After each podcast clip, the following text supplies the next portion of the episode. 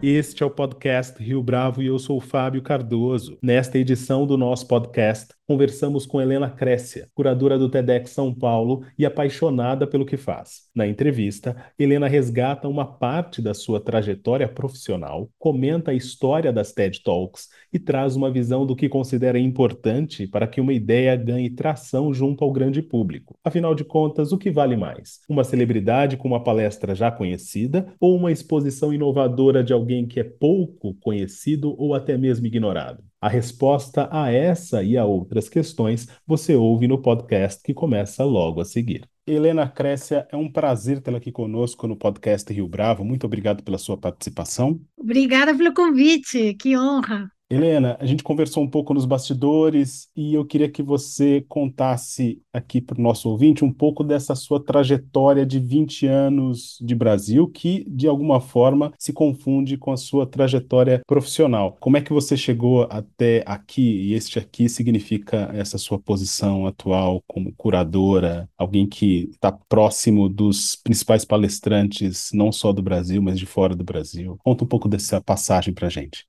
Olha, o que eu mais sinto é surpresa de estar onde eu estou, porque ninguém poderia ter, assim, eu não poderia ter imaginado. Quando eu estava escolhendo qual faculdade estudar, ou quando mandava currículos para algum trabalho, nem sabia que existia fazer o que eu faço hoje. Foi meio que um caminho que, aos poucos, passo a passo, me trouxe até aqui. E agora que eu entendo que, na verdade, tudo que eu fiz até agora era para poder fazer o que eu estou fazendo da melhor forma. Eu sempre fui uma pessoa muito curiosa. Eu tive muita dificuldade de escolha de o que que eu queria estudar, porque eu gostava de tudo. E hoje em dia eu percebo que essa curiosidade é super útil, porque eu converso com palestrantes de áreas muito diferentes e eu tenho curiosidade verdadeira quando eu entro em contato para conversar com eles, para saber das suas ideias, para saber do, sobre o que que eles falariam se tivessem oportunidade, para fazer perguntas sobre quais são os maiores desafios nas diferentes áreas do conhecimento, quais são as novas descobertas. Então, isso por um lado. E aí eu comecei sendo fã do TED, das palestras que TED estava colocando na internet, bem no começo, não, acho que não tinha nem YouTube, eles colocavam a, a, vídeos no site deles.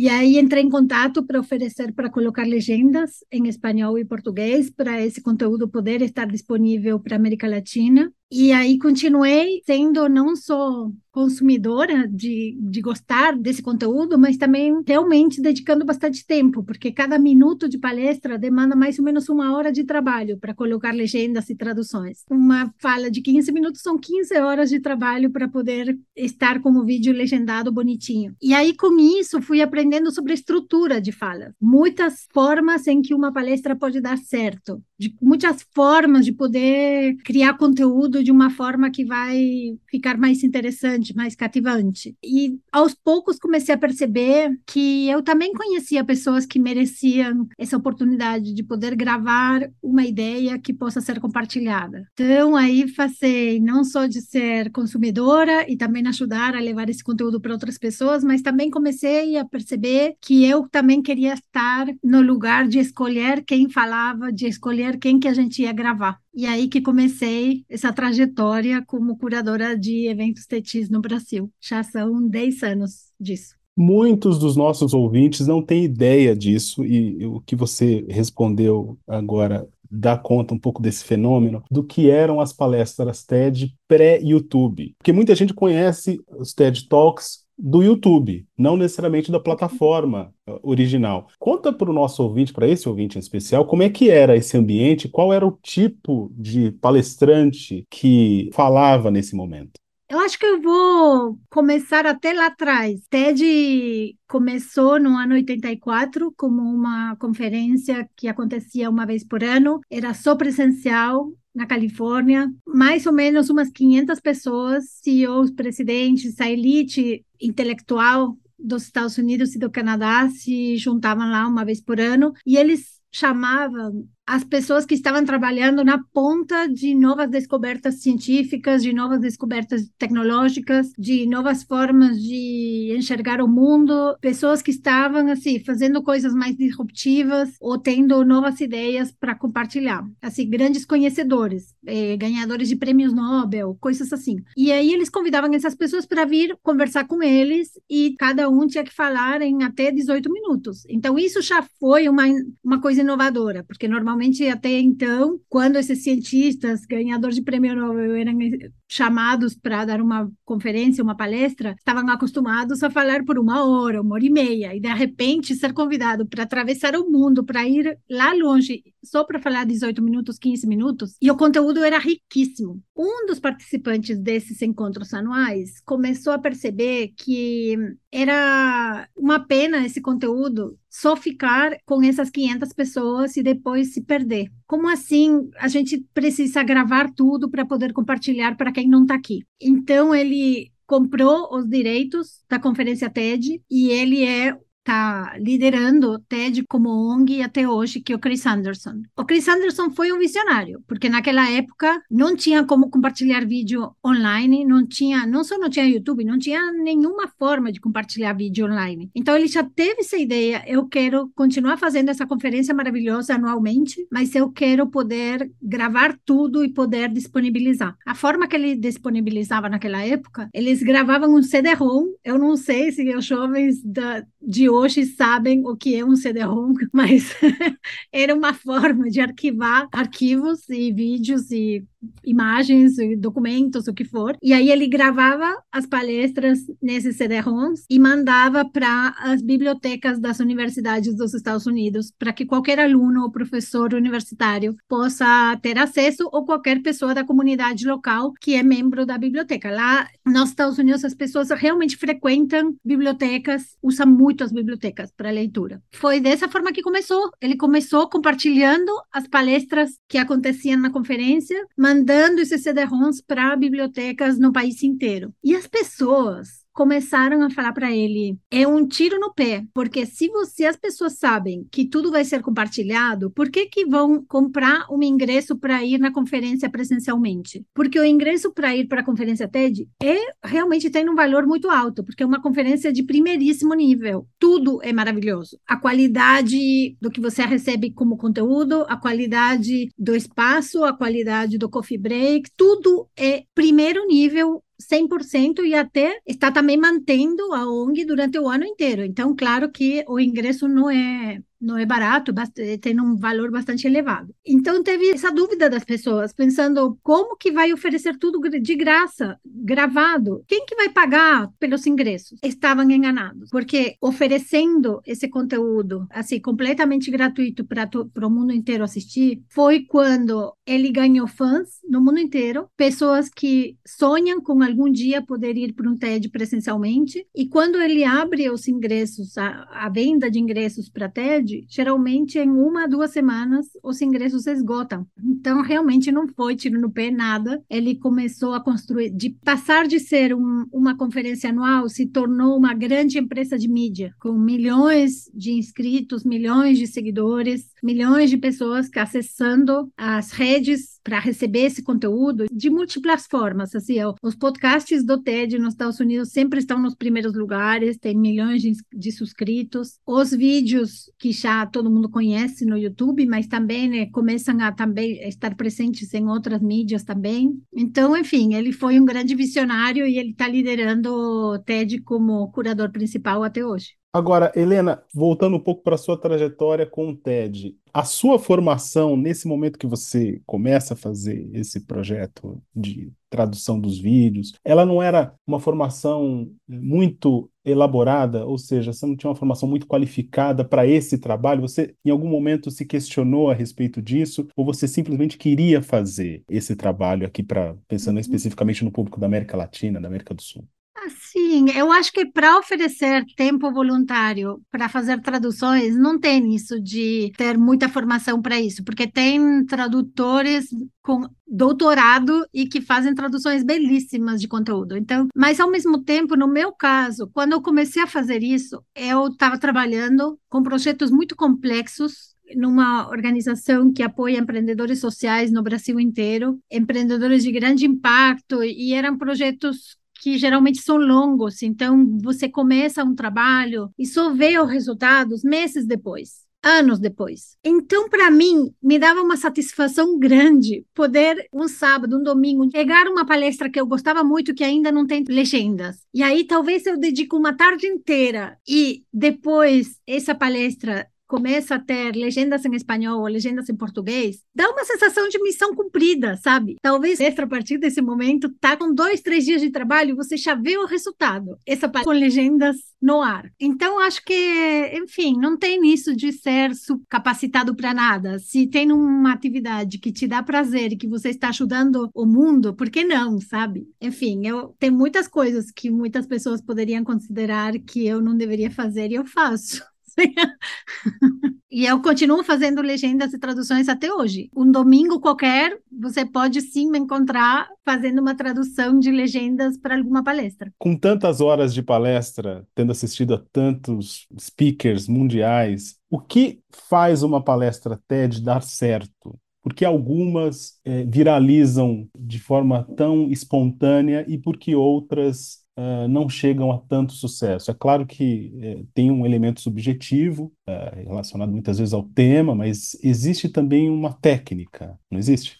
Essa, essa, em certa forma, é a pergunta do milhão, né? O que é que faz uma coisa viralizar? E será que essa é a melhor medida para pensar se um conteúdo é bom? Eu acredito que não. Eu acho que tem palestras, conteúdo muito bem feito, que não é para esses milhões todos. E não quer dizer que o conteúdo é menos bom do que aquele conteúdo que tem é, recorde de visualizações. Isso a gente vê todo dia no YouTube, no TikTok, em qualquer rede social. Tem pessoas que têm 100, mil, 100 milhões de seguidores, outra pessoa que tem 20 mil, e talvez você gosta mais do conteúdo de quem tem 20 mil. Por um lado, eu acho que não tem muito essa coisa de que se tem mais visualizações necessariamente é melhor. Às vezes é simplesmente que outro conteúdo está há mais anos no ar. Então, também não dá para comparar comparar o começo de uma coisa com 10 anos de outra. Então, talvez algum dos vídeos que está lá publicado há sete anos foi acumulando com bastante tempo. E tem outro conteúdo que foi publicado há uma semana e pode ser que seja melhor ainda, mas está com pouquinhas visualizações porque só tem uma semana de vida. O principal que a gente pensa, e agora eu estou falando especificamente do que é o formato TED, né? De a forma de pensar, do que, que a gente procura. O principal que uma pessoa precisa ter é uma boa ideia para comunicar, um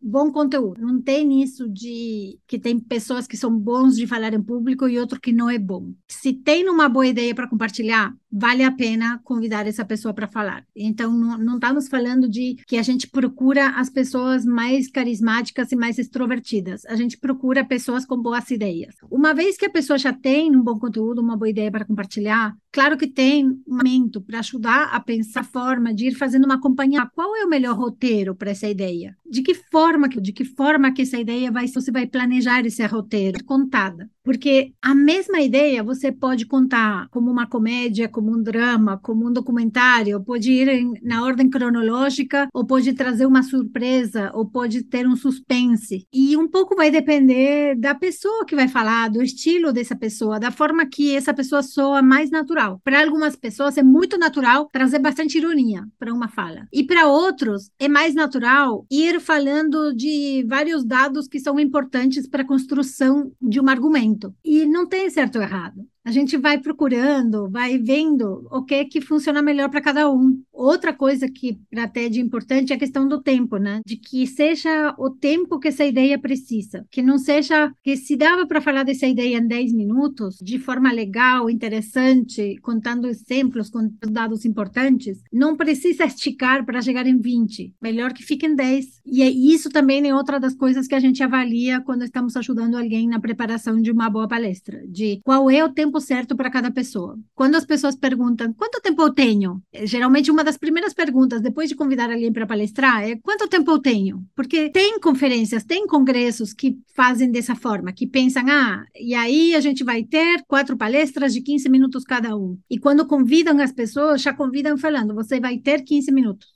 E, gente, nós sempre, quando perguntamos para todo mundo, deram 15 minutos. A gente faz diferente. Então, quanto tempo eu tenho? Falamos, não é quanto tempo você tem, é quanto tempo a sua ideia precisa. E se a ideia precisa de 12, são 12, não são 10, não são 15. E a gente depois vai construindo o roteiro do evento, do dia, sabendo mais ou menos quanto tempo que cada pessoa vai utilizar, mas porque a gente já teve duas, três, quatro conversas com cada pessoa e já foi percebendo que tamanho que está ficando cada ideia. Não quer dizer que a pessoa que falou desses 15 é mais importante de quem falou seis. Pelo contrário, os dois são exatamente iguais para a gente, igualmente importante como palestrantes. Só que uma das ideias dava para falar em seis. Se tivesse ido até os 15, teria ficado, a gente fala que de TED passa para tédio. fica um tédio.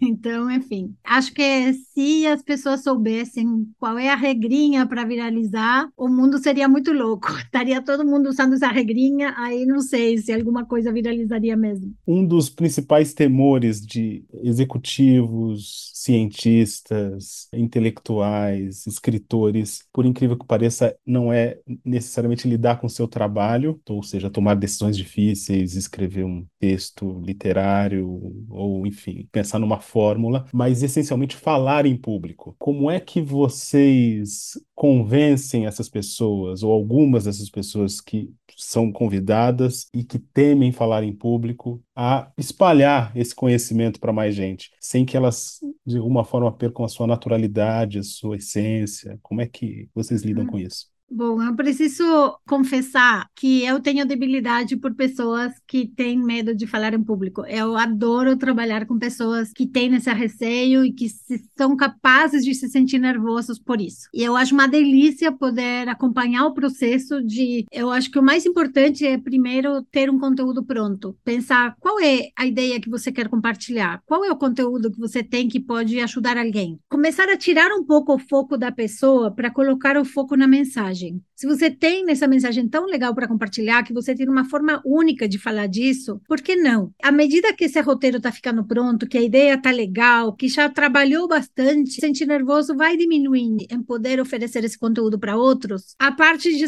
porque vai começando a sentir esse, essa sensação de é legal isso que eu tenho para compartilhar, por que não? Por que não eu? Também porque tira um pouco o foco em si mesmo, de sentir vergonha, de sentir medo, de sentir, de pensar que vai ser julgado, de que vai ter muitos olhos em cima, vendo defeitos, para começar a perceber que o importante, tem uma pergunta que o Felipe Simi, um palestrante nosso, fez uns anos atrás, e que para mim é 100% vigente hoje, que é pelo que eu estou disposto a passar vergonha. Então, se a pessoa começa a perceber que está disposto a passar vergonha por esse conteúdo legal que tem para compartilhar, praticamente isso é o pior que pode acontecer para uma pessoa que fala em público, passar um pouco de palavra, talvez vai dar branco, vergonha em algum momento, talvez você vai confundir uma palavra, talvez precisa parar para querem e tomar um gole de água. Isso não tem problema, tá tudo certo. O que as pessoas, autenticidade, é sentir que a pessoa está falando de forma natural, que está sendo ela mesma, e não que está tentando ser uma pessoa que não é. Por isso que o nosso treinamento e a nossa preparação é importante, porque realmente falar em público é uma situação mais natural. Ter oito é extremamente desconfortável, ou seja, não é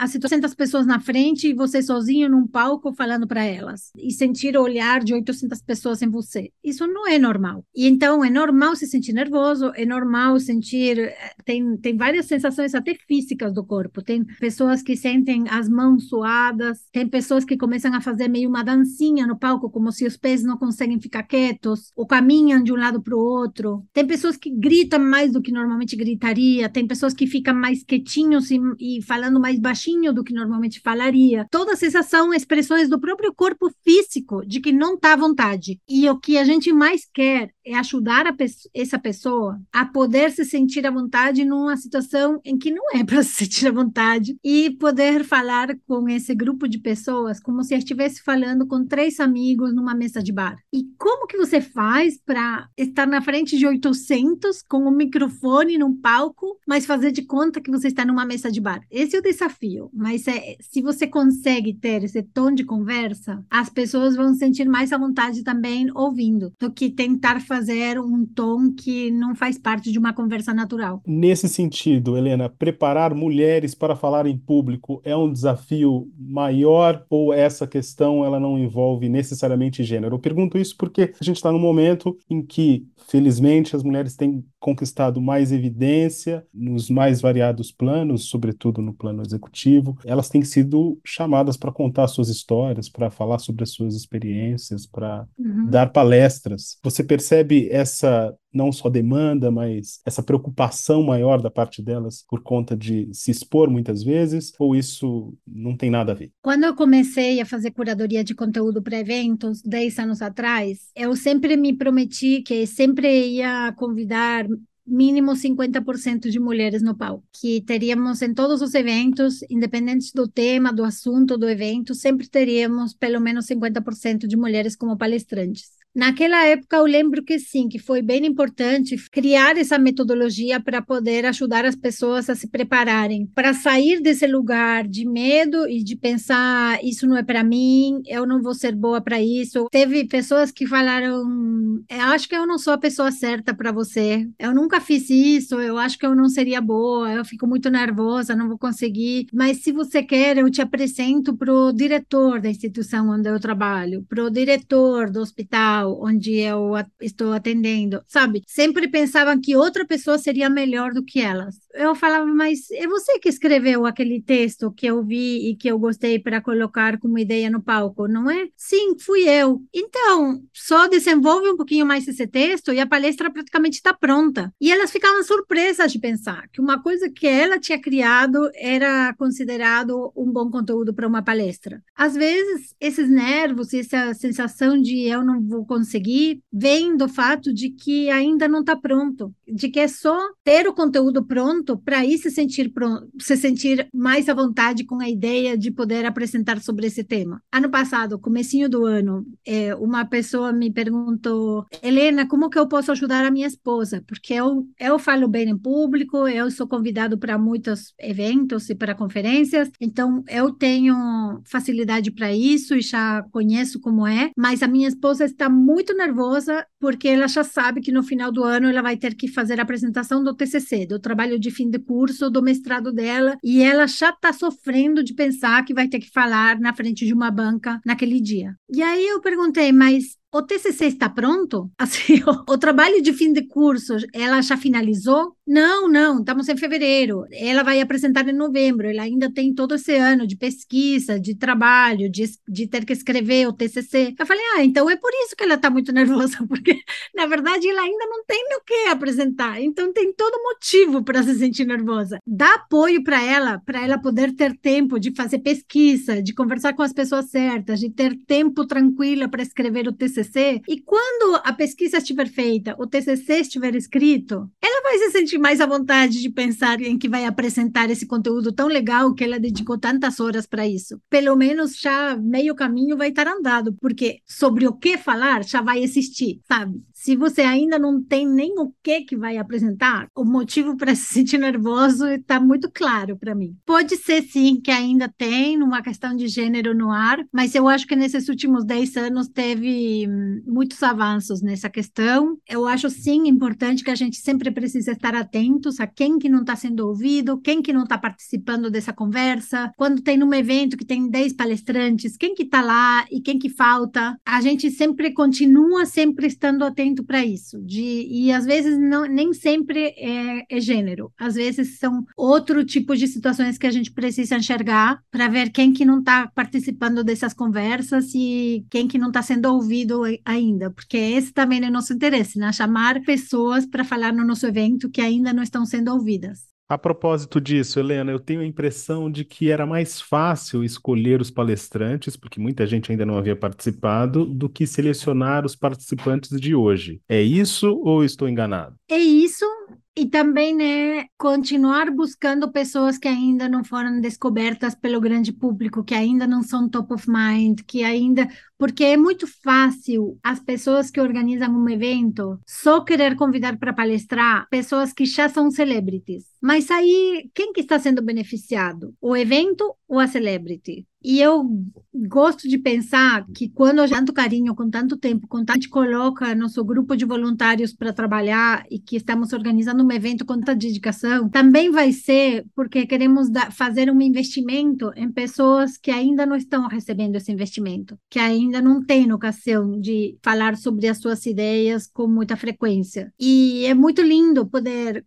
a pessoa fala para mim, ajudar alguém a se preparar para falar num evento novo, duas mil, três mil pessoas no dia para um programa da do evento e umas semanas depois receber convite Globo para falar para milhões. Para nós é, é o que faz o nosso trabalho valer a pena. Claro, também às vezes chamar uma pessoa que é mais conhecida, uma, duas, três pessoas por evento, que também ajuda a alavancar as ideias dos outros e a fazer com que o evento tenha mais visibilidade, ótimo mas o que a gente mais vai avaliar é sobre o que que essa pessoa quer falar. É uma ideia que merece ser espalhada? É uma ideia que vale a pena levar para muitas pessoas? Quem já é famoso já tem canais para levar ideias para muitas pessoas. Então, a gente não pode só pensar em convidar eles. A gente sempre precisa estar a serviço de boas ideias que ainda não estão tão facilmente sendo divulgadas. Existe uma crítica ao modelo TED Talk. E isso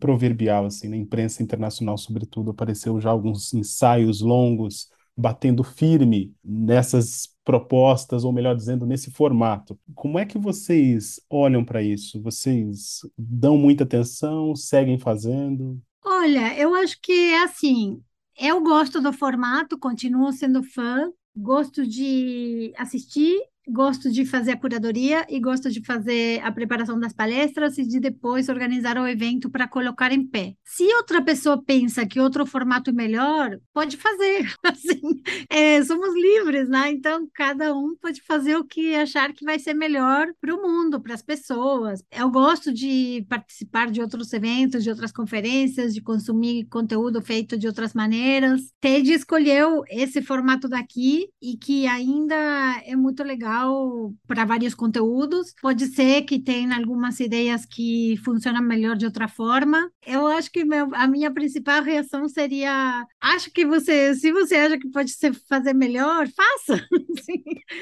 Não tem problema. Eu vou adorar assistir. Vou adorar fazer parte, estar tá no público, aplaudir, e cada um vai fazendo o que acha que consegue fazer de melhor. Agora, Helena, como é que você conjuga a sua vida profissional com a sua vida pessoal? Tantas demandas em termos de buscar pessoas diferentes, como você contou para a gente agora há pouco, e ao mesmo tempo tem as suas próprias questões, a sua própria atividade enquanto pessoa física, digamos assim. Como é que você busca equilibrar tudo isso? Hoje em dia, meu trabalho principal é como curadora de conteúdo, seja para os eventos do TED São Paulo, quanto para outros clientes. Então, eu estou fazendo a curadoria para uma conferência que vai acontecer na Europa final de 2020 2024 e que já aconteceu agora em 2022. Eu fiz a curadoria para a conferência de 2022 também. Lá eu tenho a sorte que eles me dão carta livre para convidar 60 a 80 palestrantes de qualquer país do mundo, sem importar é, orçamento de viagem, nada disso, porque o que realmente querem é que seja a melhor qualidade de conteúdo possível, com a maior diversidade possível. Aí eu estou fazendo curadoria para outra conferência que vai ser em Oxford, na Inglaterra, que vai ser em em, em março, abril do ano que vem, e a curadoria para os eventos daqui de São Paulo. E, por outro lado, eu faço todo o acompanhamento dos palestrantes, de cada, sempre, em qualquer um desses eventos. Quando eu faço a curadoria, não é só a curadoria, é depois fazer o acompanhamento da construção do roteiro de fala e da construção das mensagens e das palestras dessas pessoas. Então, isso é por um lado, e aí, por outro lado, eu também trabalho fazendo um, treinamento de palestrantes para eventos corporativos, para convenções anuais, para porta-vozes de empresas, para C-levels, para às vezes para uma equipe inteira, porque às vezes fazem um workshop de de falar em público, quase como uma atividade assim de treinamento de, da equipe para passar uma tarde juntos aprendendo uma coisa diferente e depois acabam usando essa técnica não só para um caso de uma palestra ou de ser convidado para falar em público, mas algumas das dicas também podem servir para apresentar uma proposta para a diretoria, para que as pessoas mais tímidas da, da equipe também se manifestem com as suas ideias nas reuniões de equipe quando estão fazendo brainstorming. Adoro fazer a construir as suas isso também ajudar pessoas a se comunicar melhor, ideias para falar de uma forma mais interessante para quem está ouvindo. E sobre, assim, eu acho que o que está por trás de uma boa fala é muito respeito pelo tempo do outro, muito respeito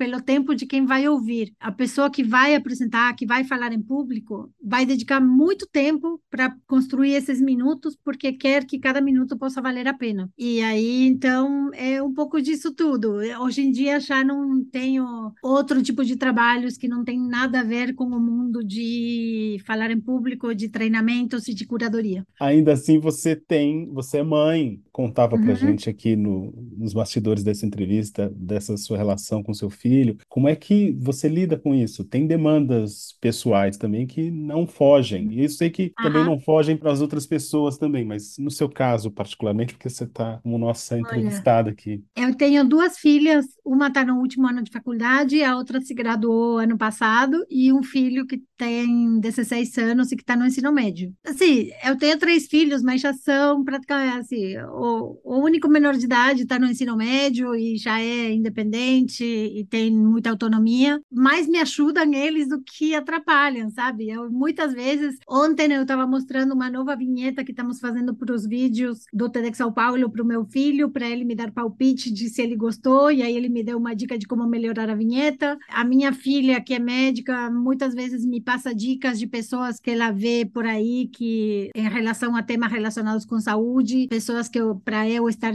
ficar de olho, de que tem um bom conteúdo. Eu acho que tenho conversas interessantes com eles, justamente porque eu estou no mundo das boas ideias e conheço pessoas interessantes, e eles fizeram parte de uma forma muito próxima nesses últimos 10 anos. Meu filho, desde pequeno, ia nos nossos eventos, assistia as palestras, colocava timer na frente dos palestrantes, eu acho que é parecido como qualquer outra pessoa no mundo que também tem vida pessoal, independente de ter filhos ou animais de estimação. Às vezes tem pessoas que são responsáveis pelo peito e com ao pai, pelo avô, por alguém da família que precisa deles. Cada um tem diferentes pessoas que precisam da gente, né? E com a autonomia a gente vai vai conseguindo. Eu acho que para eles, talvez o que seja diferente de outras mães, de outros pais, é que eu sou muito apaixonada pelo que eu faço. Então, para mim, não tem isso de domingo, feriado, essas coisas. Muitas vezes estou trabalhando, o que seria trabalhando num dia em que normalmente seria um dia livre, e um lado ruim de gostar tanto,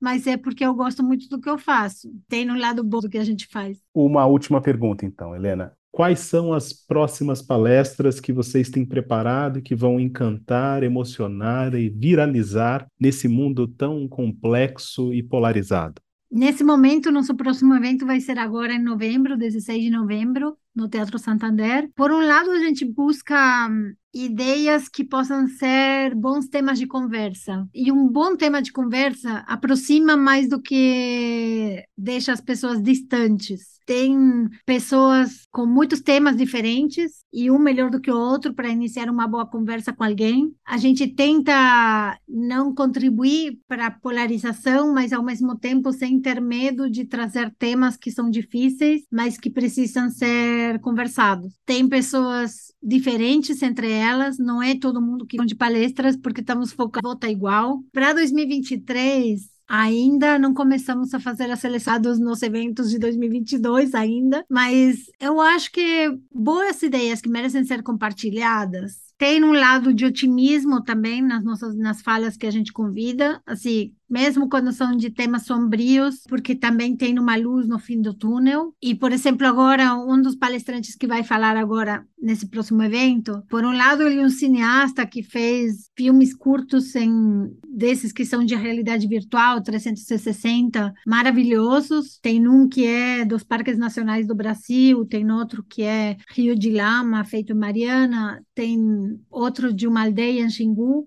E, ao mesmo tempo, ele também tem uma crítica para esse mundo da realidade virtual e do metaverso. E ele fala que metaverso hoje em dia ainda é um para você visitar e voltar, porque porque nós não deixamos de estar na nossa cadeira, na nossa casa, na nossa sala. E que isso não é vida, que o, o que a gente realmente precisa é viver a vida real e participar desse tipo de situações de realidade virtual ou de metaverso como uma coisa que você faz pontualmente, que visita e volta. E que, sim, às vezes serve, porque vídeo feito, muito bem feito, de seis minutos de uma aldeia Xingu, se aprende mais do que se estivesse falando um historiador durante duas horas dando uma, uma aula. Que tem seu lugar? Tem, mas que também não é para a gente viver lá. A gente tem que viver aqui na vida real e fazer algumas visitas e algumas pesquisas nesse mundo do metaverso que está vindo. Então, essa é uma das ideias, eu acho que é uma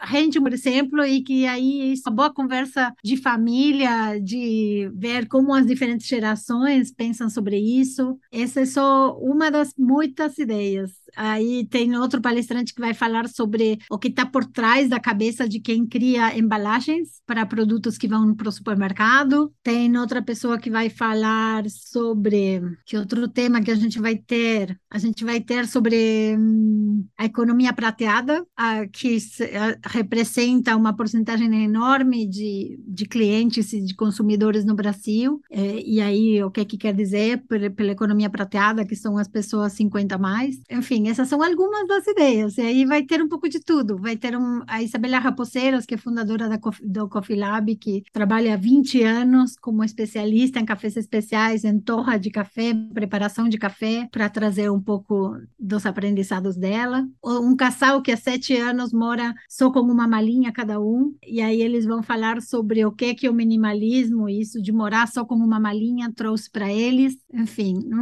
pronto, chega de spoilers, mas vale muito a pena, fica de olho. Helena Crécia, foi um prazer tê-la aqui conosco no podcast Rio Bravo. Muito, muito obrigado pela sua entrevista para gente. Muito obrigada, Fábio. Que prazer conversar com você hoje, nessa tarde de chuva em São Paulo. E esta foi mais uma edição do podcast Rio Bravo. Ouça, comente e compartilhe. Gostou da experiência? Nós da Rio Bravo estamos aqui para lhe oferecer o conteúdo mais adequado para a sua melhor tomada de decisão. E no site www.riobravo.com.br você conhece mais a respeito da nossa história. No Twitter, o nosso perfil é @podcastriobravo.